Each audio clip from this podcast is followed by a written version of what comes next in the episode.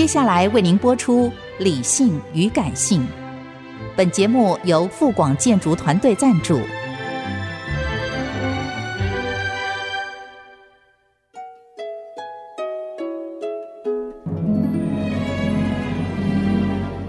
理性与感性不是天平的两端，而是一方向另一方渗透、影响，暂时取得上风的过程。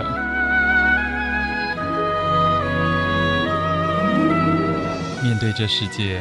时而冷静，时而温柔，时而好奇。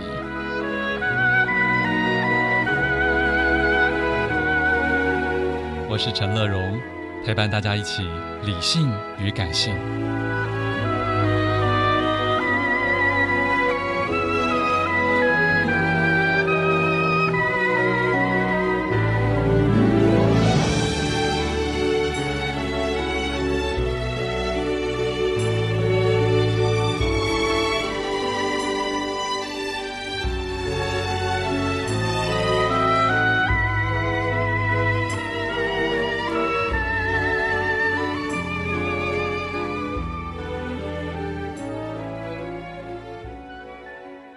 Hello，Hello，Hello，亲爱的朋友，大家好，我是陈乐融，欢迎再次收听《理性与感性》的节目。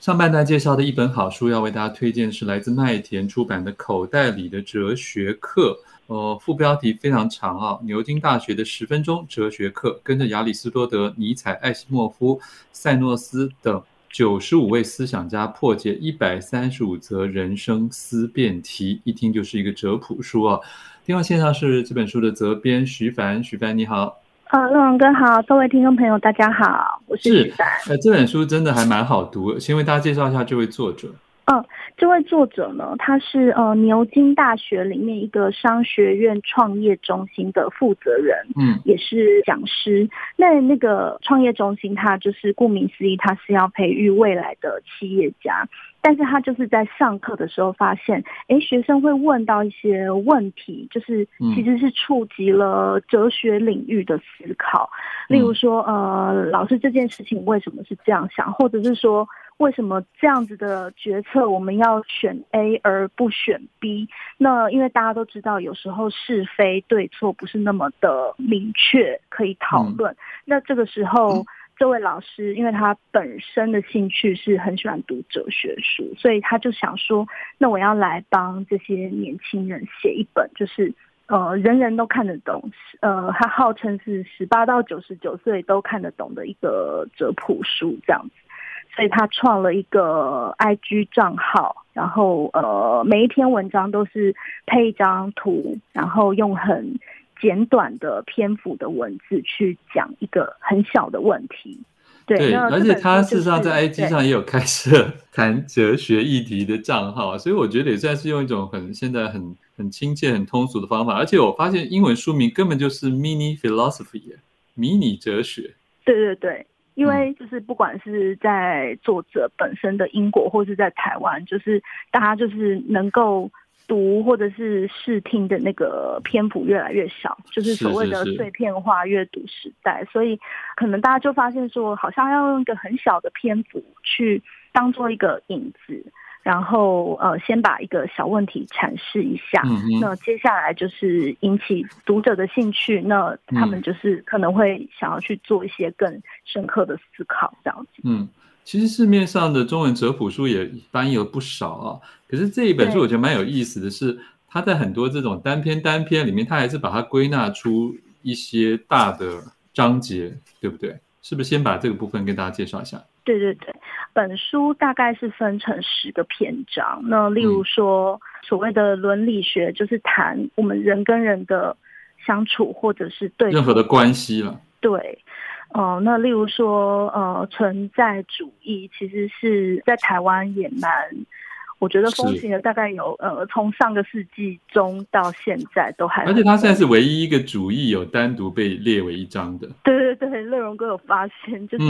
这个还蛮特别的，就是一般什么什么主义，我觉得蛮难变成一个大众流行文化的一个关键词，是是但是。存在主义就是有一点特别，因为它可能有一点浪漫性，然后所以年轻人会、嗯、会有兴趣这样。对，然后第三章我也觉得蛮特别的，就很少人会特地在哲学书里讲到艺术。哦对对对，而且艺术就是蛮见仁见智的一个领域，嗯、然后其实也并不是，不管是东方哲学或西方哲学，其实艺术都不是一个很主要的阐述领域。所以我觉得在这个篇章里面，这个作者也是蛮努力的去找到一些蛮精华的东西方的对于艺术或美学的看法。这样。好，第四章。第四章是谈大家都很需要的人、社会跟人际关系，呃，例如说有一篇是柏拉图谈真爱，或者是德格罗马克思谈阶级这样子。嗯、对对对，就是一个不管你是学生在学校，或者是在家庭里，或者是在职场里，都会遇到这种人跟人的，就是个体跟群体的一些冲突的关系。嗯对对，对，第五章就算是很多人认为是很哲学的部分了。对，第五章谈形上学的部分，呃，一开始会觉得很抽象，但是其实人都是有一点形上学的，或者是宗教的需求，终极信仰。对对对，所以他还是会去谈这些东西，而且西方的哲学传统其实有很大一部分是针对上帝的，呃，神学这样子。第六章。第六章也比较特别一点，一般人比较不会从这个认知的角度来谈哲学。对，蛮特别的，因为第六章文学和呃语言，其实这整本书都有一个特色，就是这个作者他没有只选就是传统的哲学家，嗯，他选了蛮多不是哲学家，然后例如说文学和语言这里面整章，比如说卡夫卡，那大家知道他是小说家嘛，或者是说普鲁斯特。他也是小说家，但是他在文学的阐述记忆这件事上面，他是一个很有创建的作家，所以，OK，呃，可能是因为这样，作者就把文学跟语言就是分成了一整章这样。好，第七章也很特别，科学和心理学。对对对，科学和心理学，作者下了一个注脚说，哎，大家知道科学研究的就是这个世界嘛？但是呢，在本书里面，哲学家为什么要研究科学？因为从科学的进展里面，我们可以看到，就是人类意识的进展是怎么样。所以他觉得科学是其实是人类的一面镜子。那而且甚至谈到了机器人跟外星人，我觉得很有意思哈。对，就是谈论的范围真的是蛮广的。第八章日常哲学。第八章，呃，我们现在常讲的，比如说日常的小确幸这种，或者是、嗯、呃，里面有谈到，比如说友情或者是快乐，然后还有一位对，还有比如说谈失眠，这个甚至会谈失眠，对啊，对，这个应该是二十二十一世纪就是蛮普 遍的一个 文明病这样子。所以这个作者着眼的角度，就是还蛮符合我们现代整个社会的一个风潮，不是说只有谈传统哲学的题目。对，第九章知识和心智，跟第十章政治和经济。好，我们先请责编徐帆休息一会儿，待会继续来介绍这本《口袋里的哲学课》。欢迎回来，陈乐融理性与感性的节目，正在介绍的好书来自麦田出版的《口袋里的哲学课》，副标题是。牛津大学的十分钟哲学课，跟着亚里士多德、尼采、艾西莫夫、萨诺斯等九十五位思想家破解一三五则人生思辨题。电话线上是责编徐帆。我们刚刚已经从全书的整个的架构里面为大家大概勾勒了一番了。现在请徐帆挑一些你真正觉得很有意思的篇章为大家推荐好吗？好，呃，刚刚有讲到说，呃，存在主义很特别的是，在整本书里面，它就直接变成一个篇章。那我觉得就是也很值得跟大家介绍一下存在主义里面，例如就是第五十页的沙特谈自欺。这个自欺其实就是自欺欺人的自欺这两个字。嗯。那他为什么谈自欺呢？因为就是整本书他想要讲说，存在主义其实有一个很大的一个宗旨、一个目标，就是说，哦，他想要阐释人是有选择权的。嗯，并不是说你活在社会规范下，例如就是父母要你孝顺，或者是说社会要你勤奋工作赚钱，然后你就必须去做。他想要呼唤的是说，你内心真正想要或者是不想要做什么，那个才是你的真实的存在。嗯、那存在主义哲学者他们讲这个东西叫做，就是你一个人的本真，有点像是你真正的你这样子。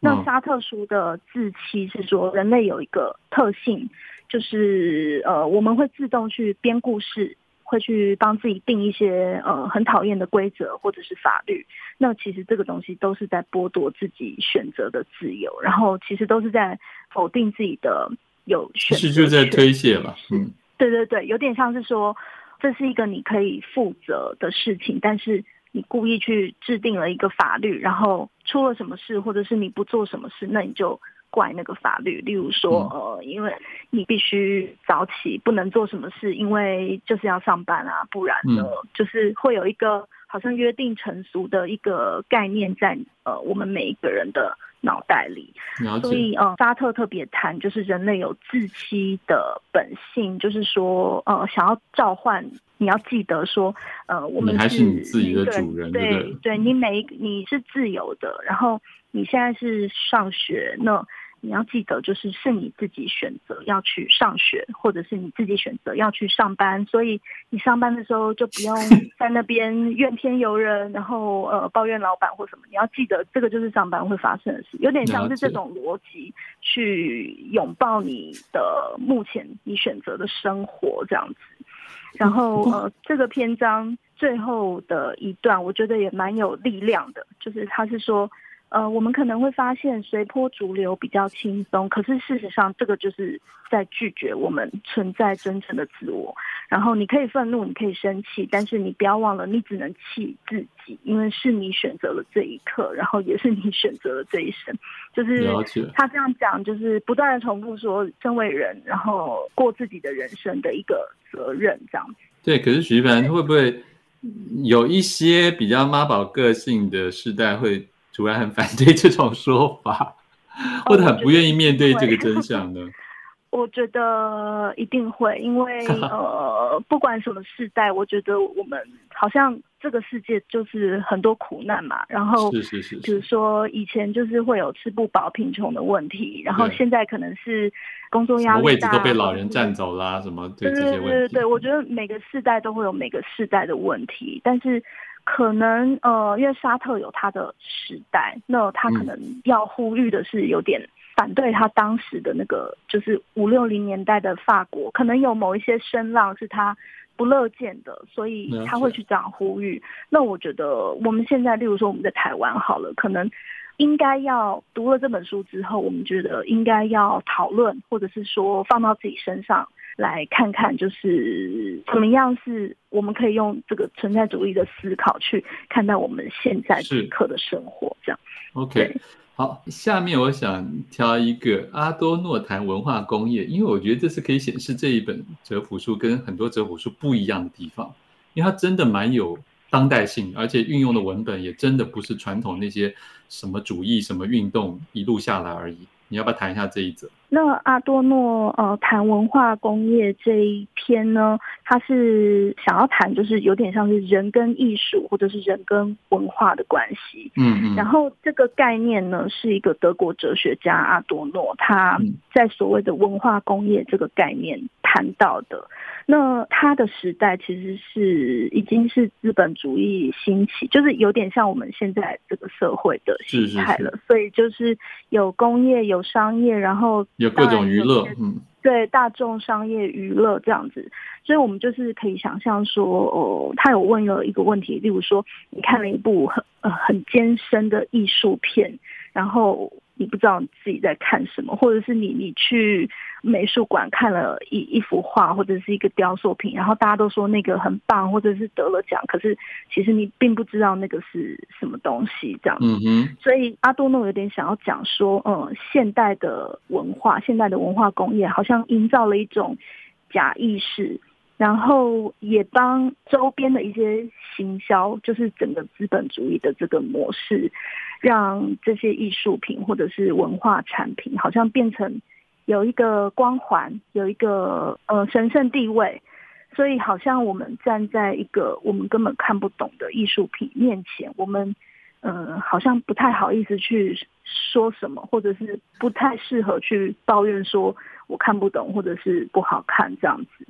然后以及就是这些商品，因为已经变得很强势了，不管是电影或者是艺术品，所以它是可以去帮助推销某些思想或者是意识的。所以就是阿多诺在文化工业这个概念里面发现了这个问题，然后接着就是会有拜物文化的问题，就是。嗯，例如我们台湾可能很风行的，就是比如说国片或者是呃一些台剧之类的。那我觉得应该是广告吧，广告也绝对算文化工业的。哦，广告真的蛮夸张的，嗯嗯，或者是说，是是呃，好莱坞电影有一些，比如说英雄电影。嗯就是看完之后，有很多人就会想要去买他的，比如说公仔或者是什么，就是这些。那 IG 的照片墙，嗯，对，对，对，其实都已经算是整个媒体形塑的文化工业。对，然后呃，变得很强势，变得说你本来没兴趣的人也会觉得我好像应该去看一下这些东西，或者是看一下这些商品这样。嗯嗯所以就是这个会是一个文化工业现在的问题，然后我们听众或者是观众或者是读者会也不一定是说被洗脑，可是有点像是嗯被麻痹，嗯，对，会被麻痹。就是例如说，他这个书里面还有讲到说，每一部电影里面都在兜售白手起家的故事，对对对。哦，所以，所以他认为，其实艺术应该要更张牙舞爪、更激进、更逼使我们面对生命的意义，就对了。对，跟现实对峙这样子。好，